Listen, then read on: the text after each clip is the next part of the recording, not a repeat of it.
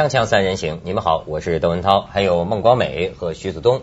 徐子东没什么可看的啊，这个，哎，广美今天这个衣服，我觉得穿的特别清爽，好似出水芙蓉一般了。是吗？哎其实我是一只漂洋过海的蝴蝶。哎，对，给我们介绍一下，这您这模特专栏啊，这个衣服真是好像，哎呀，薄如蝉翼的那种感觉，里边都看得清楚啊。你不要把重点放在透明的，你看这个这种这种设计应该是比较七零八零年代那时候流行的。嗯我应该再缠上一个什么，戴上一个大耳环的话就更适合了。有点像泰国的那种感觉啊，真的吗？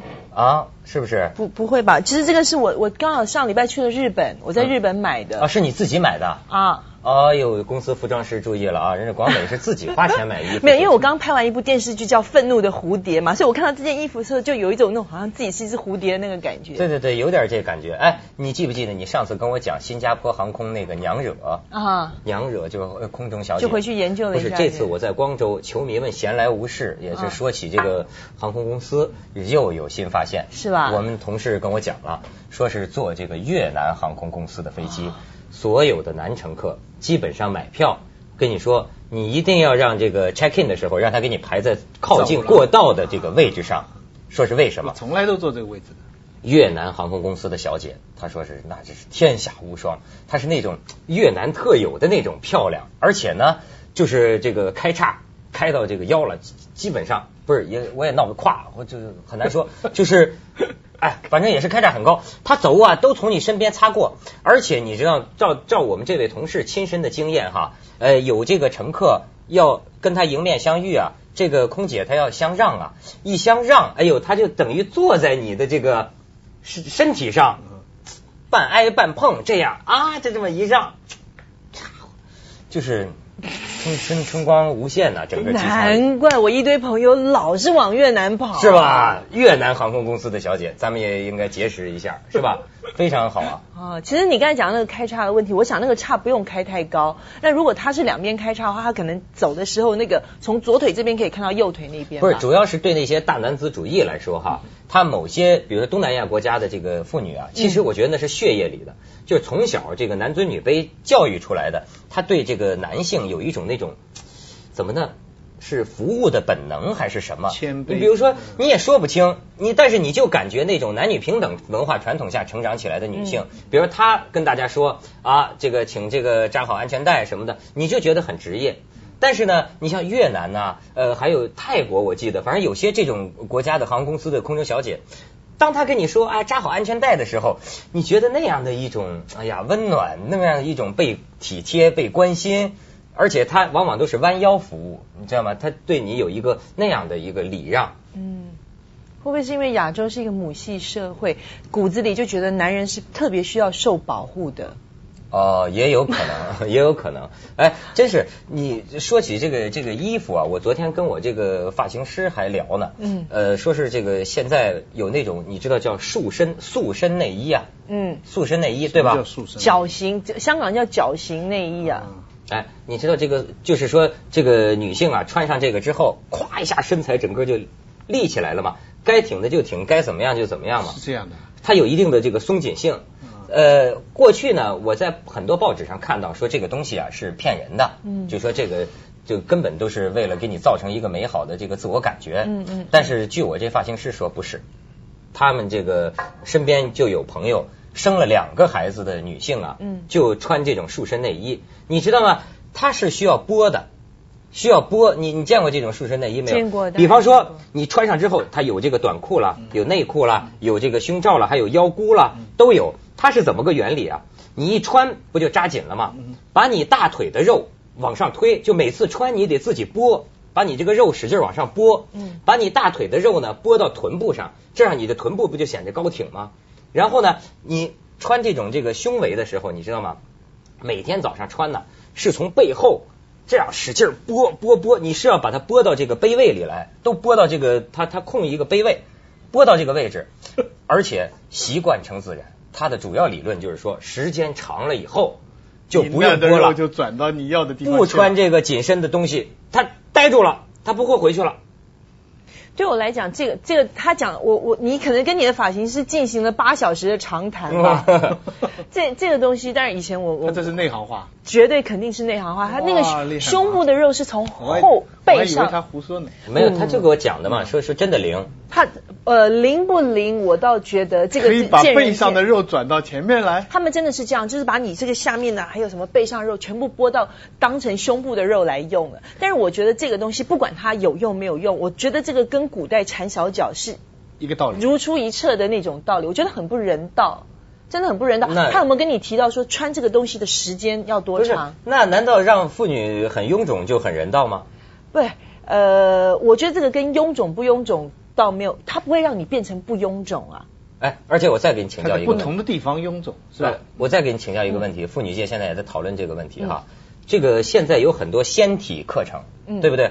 找很多明星去做广告，减肥呀，真的有效。你明显看见，就是你跟那个赵薇，咱原来知道两个小膀子肉跟小萝卜似的，对吧？明显看到啊，就是瘦了，骨头都出来了，嗯嗯就是要瘦哪儿就瘦哪儿。我也问了一下我那发型师，他说呀。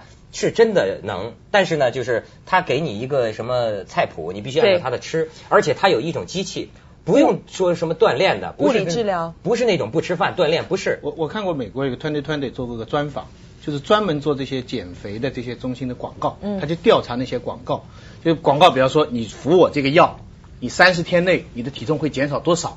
结果他那个下面有其实有一行小字，就是说你得遵照他的特定的食谱。对，结果呢，实际上是他那天呢早上不能吃东西，只能喝一杯水，什么什么全部的情况。结果他们另外做个调查，就是说你按照他这个吃法，你一点都不吃他这个药，照样减。百分之八十是因为那个食谱作用的，它这条而百分之二十是因为它你讲的那个机器，那个非常昂贵的机器，啊那是一种物物理性的，你也不用运动，你就坐在那边，它可能就又帮你不不不不不不不帮你做一些那个其实只要排水啦，或者是一些运动那样子都真的有是绝对我绝对肯定它的那个有用性，但是他们现在是轮番找女明星做这种广告，嗯好像这女明星需要怎么配合他们呢？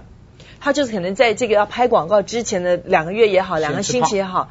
也不是吃胖，他但是找明星，他就一般就找可能找的就是有一点点体型的。看见你最近胖了，就找你啊。对，然后可能有些人的体型，像我的体型呢，你想要在什么两星期让我减个三磅五磅，那是不太可能的事情没。潜力。嗯，我没有什么潜力的，因为我本身身体里面没有太多的水分，没有太多的脂肪。但是做这种服务是不是要每天要去他那里？呃，好，听说是要这样子，但是最重要的还是那份食谱，就像徐子东讲的那个，最重要还是那份食谱。但是好，比如说这个钟丽缇嗯做了几个礼拜，嗯成功减肥了，报纸上照片都登出来，能保持吗？还是马上你还得就会有？这样吃你还得这就这么过日子吗？你还得这样吃，还得这样跑步，他那个价钱可贵呢。就是。那个价钱呢，就是你因为付出这个价钱，他他说的还算比较善良的，百分之八十是吃出来的，百分之二十是那个机器的效用。做出来其实那个那个百分之二十都没有，那可能只有百分之五是那个机器效，另外百分之十五是你的心理作用，你花了很大的钱呢，你自己都希望自己瘦啊。对，我也跟他们说，我想减肥啊，我这腰间都是赘肉啊。嗯我说照你那么说往上推，他们就说这有塑形内衣推嘛。你说女人她可以把腰的肉往上胸推咱到胸儿推呢我我推到哪儿？我推到胸，再推 推怎么推呢？啊，就把它推到胸部去也可以啊。嗯那我成成成什么人了？啊，哎不行呃，这方面倒是真有人啊。这个最近有一个什么变性人士，还挺著名的变性人士，到香港访问。嗯我们这个助理小裴啊，还专门去访问了他，呃，跟我说让咱们节目播播他，觉得很有意思。嗯我们看看，我也不太了解到底是怎么个变性人士。千呼万唤韩国当红变性艺人何立秀，终于在香港举行公开活动了。有她的出现，自然吸引了大批的记者到场，争相一睹这位美女的庐山真面目。记者会上播放了何立秀的音乐录影带，而她也应记者们的要求，摆出不同的 pose，非常的诱人。 어, 처음에는 약간 놀랐고요. 근데 너무 다들 친근감 있게 잘 대해주셔서 너무 고맙고, 그리고 오늘같이 이렇게 많은 관심을 가져주셔서 너무 감사합니다. 한국에서도 여러 많은 일을 했었고요. 홍콩에서도 뭐 가수, 연기, 그 위에 CF 같은 것도 하고 싶지만, 어, 여러분들에게 그 좋은 이미지로 다가갈 수 있는 그런 콘서트를 열고 싶은 게 제 계획이에요. 何立秀以变性人身份在韩国走红，不过她的身份证上仍然是男士， 她怕不怕别人用歧视的眼光看她呢？ 글쎄 여러분들이 보시기에 저는 뭐 이렇게 꾸며서 그거 한 게 아니고요. 그냥 예전이나 지금이나 똑같아요. 그냥 여러분들이 보시는 대로 느끼는 대로 저는 모든 게 다 여자이기 때문에 그렇게 봐주셨으면 좋겠네요. 据说昨天晚上何立秀已经在公司的安排下，在酒店为电影试镜，希望他可以早一点来香港拍片喽。相据凤凰台香港报道。 傻了，看傻了。看的很漂亮，我还看到过这个，嗯看前面就看过这个片子。不过他身份证还是男的，那就是说他法律上还是个男人。啊，各国的法律不一样的，像在泰国的话，你如果变完之后呢，你身份证就可以改了。嗯，但是在韩国可能还没有那个，所以我觉得何立秀跟很多很多变性人比起来的话，他真的是非常非常幸运的。怎么讲？呃，像在东南亚很多变性人的下场，就是在变性人还有下场的。就就后来的呃生对活，你，你就是你就是在你就是在一些那种蛮三卡拉的那种那种那种小歌厅、小舞厅做表演嘛。哦哦，是吗？你你有你有看过很很幸福？我我有见过，我有遇过一些很幸福的变性人，但是我多半看到的多半都是不开心、不幸福的下场。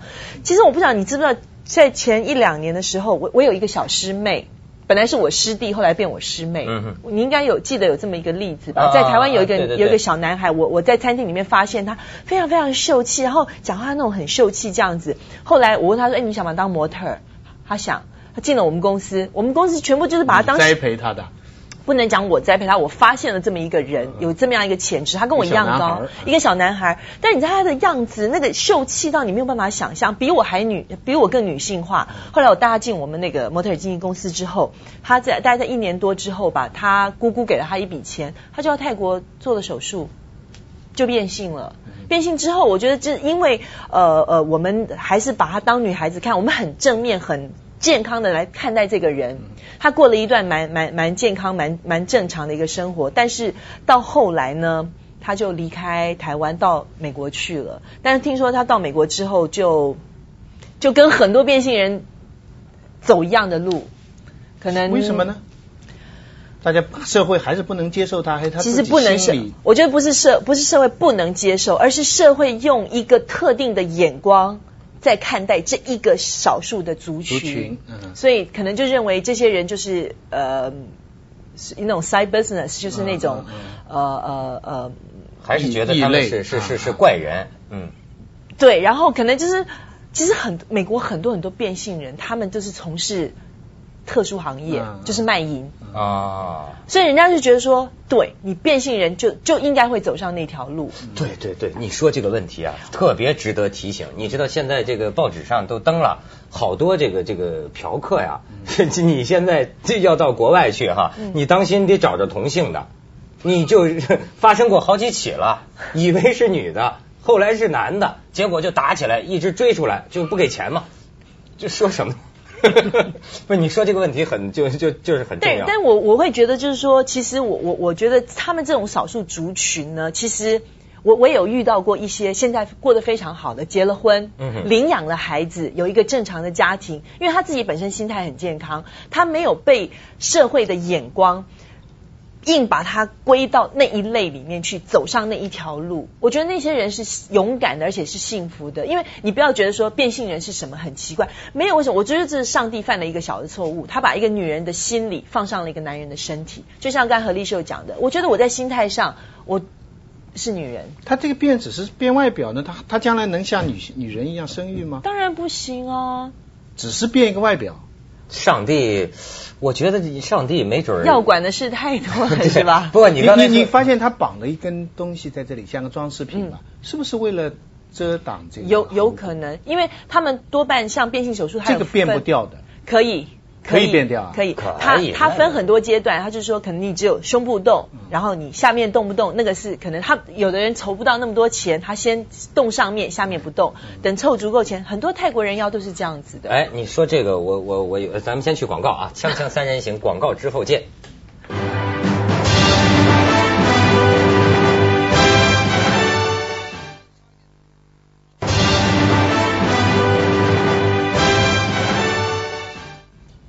刚才讲这个相貌啊，我最近看一个纪录片叫《面孔》，嗯呃，发现人是太有意思了，你简直弄不清，就是你的脸呐、是我脑子里把你想成这个样子的，还是你事实上真的是这个样子的？我觉得是人家想的。因为呢，他发现有一个病人得了，就是出了一个车祸，脑袋受到了伤害，复原之后呢，太悲哀了，他认不得自己的儿子，但是他不是瞎子，视力没有问题，视力没有问题，但是呢，他不认识面孔，他看到的只是一个一个的五官。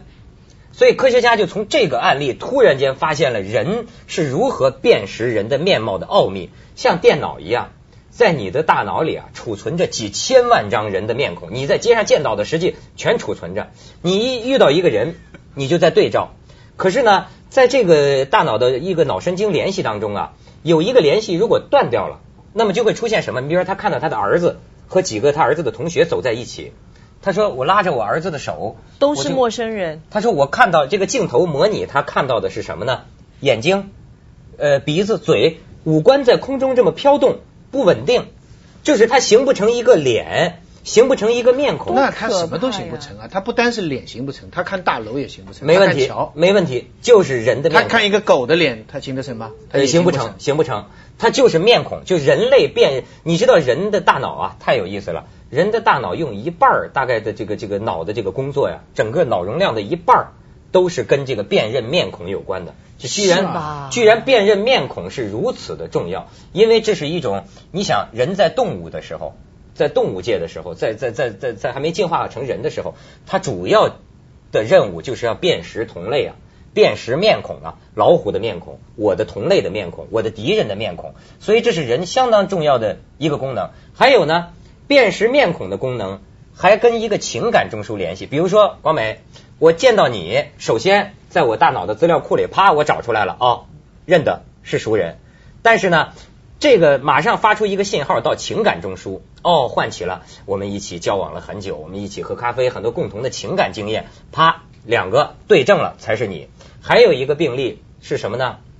老跟医生说，片子里就说啊，跟跟医生讲，他妈妈带着他去看病，他妈妈出去去卫生间，他跟医生讲，他说这个人呐、他长得像我妈妈，他冒充我妈妈，他他他不是我妈妈。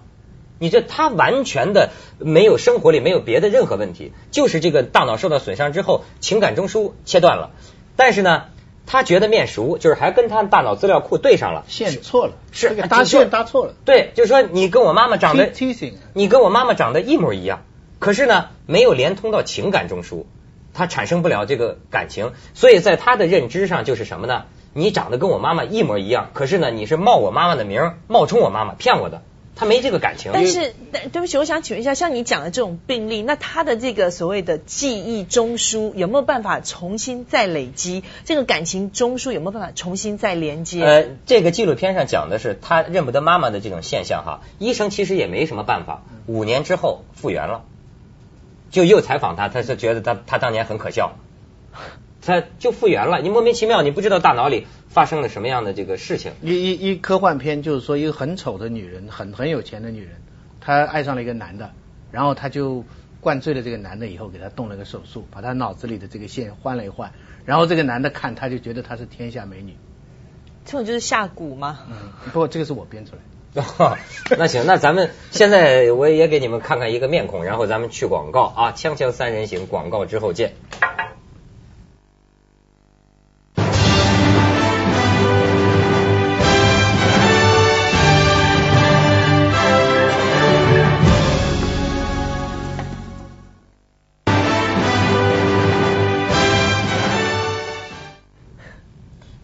那这个对对刚才的话题，你们还有什么？我的一个困惑已久的问题就是说，为什么有变性以来都是男的去变女的，很少女的变男？也有啊，有啊，也有有吗比较少，而且手术的难度比较高。是因为手术难度高呢，还是因为有些社会学方面的原因？真的很少啊！你听到那个比例是一一比九，我想到都我我觉得这样讲吧，其实我我不晓得你们对变性人的看法，实际看法到底是什么。但是呢，就我认身边认识的人，我觉得他们是主要是因为他们心理上的需要，而不是生理上的需要。是啊是啊，但是你如果是一个男人的身体装着一个女人的身体，的存活的那个那个那个容易度，跟一个女人的身体装了一个男人的心理，就是说我现在是个女人，对不对？但其实我我骨子里面是一个男人，我还是可以活得很快乐。你以为你现在不是吗？我我也我也常有这样，因为好多人管你叫女强人了，就是什么不不不，我一不是女强人，就是说你你现在你懂我的重点了吗？就是说我一个女人的外表，但是我有一颗很坚强的心，甚至我一个很男性化的那个行为举止，人家可能不会觉得你有，人家觉得哎你这女人很叛逆、很好动、很很很很很很强悍，嗯但不会有太大的问题。顶多骂你泼妇而已，但是如果你是一个男人的外表，但是你有一颗温柔的心也就算了，但你还有一种很细腻的那种行为的时候，但问问题是，他要变性的这些女性啊，她可能很粗犷，她可能本身就很强，她可能长得也很像男的，她为什么就不变成一个男的呢？你见到过这样的女的吗？对不对？很 strong 的，对不对？所以他们为什么就不变成男的呢？你怎么知道他不变呢？他们可能他们 OK，女性的第二性征。他可能尽量的隐藏，他可能甚至用绷带去缠自己的胸部，嗯有这种人的。因为因为我的问题的前提是我们不是都说现在这个社会男女不公平，是男的占上风，女的不合算。无论在什么样的社会形态，哪怕女的是明星或者到佣人。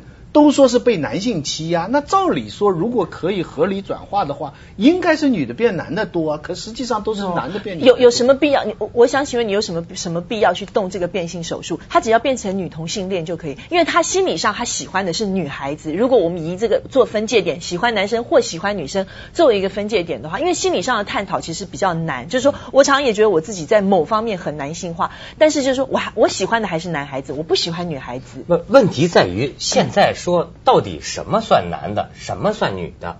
这个分类的方法呀，它有问题。第一性征，第二性征嘛。如果说你要以外观来来判断外观，对，你可以这么分。但我觉得心理上是比那个所谓的第一性征跟第二性征，心理上的就更荒谬了。心理上咱们心理上讲什么算男人心理，什么算女人心理，这个我们不能很难讲。呃，我现在生活里，我觉得很多女的比男人还男人，很多男人比女人还女人。嗯，心理上没法说，这是个社会形形形成的事儿。生理上也没法说。其实呢，都是人。生理上应该有办法说吧？你去哪个洗手间，这能明白？这对啊，这就是人为定的。你用这个性器官的分别来分辨男女，可是呢，你同样也可以用别的生理特征来把人分出两类来。这就是说，为什么人要按性器官来分辨男女呢？这还是说一个权利啊，生殖权利啊，这是为了生殖的目的。所以人这样把人群划分成两堆。但是现在呢，人类的这个末日快到了，快绝种了，大家越来越不想生孩子了，所以呢，这个划分标准出现了问题。将来啊，可能就不按男女分类了。你你你，比方说，我觉得你与其说男人和女人，你不如说强者和弱者。就比如说事业上的强者，就我自立自为；有些是喜欢小鸟依人，这种性格也可能出现在男人身上，也可能出现在女人身上。就是我的意思是什么呢？强者，比如说找对象，他就要找一个弱者。我听，比如说我们的某一个女主持人，那就是女强人了，事业上很很出众。我听她跟我描述她想找的老公，我说这不就跟男人想找的那种贤妻良母一样吗？你就是找一老婆呀。你就是想找一老婆，所以这个这个实际上是一种强者和弱者，也可以把人群分成两类，对吗？有些人，比如说我现在越来越爱当弱者啊，我喜欢小鸟依人呐，就就有个女的养着我，我整天在她身边撒娇，我觉得也很愉快啊。弱者是社会性的。那个生生殖器那个还是人的生理性的，那那还是两回事。你只是因为我们习惯了把它混淆起来。不是，你比如说上次梁文道就说吧，咱要是决定单眼皮的算一种人，双眼皮的算一种人，人群也可以分。那很容易划分呐，那这个一个一个手术。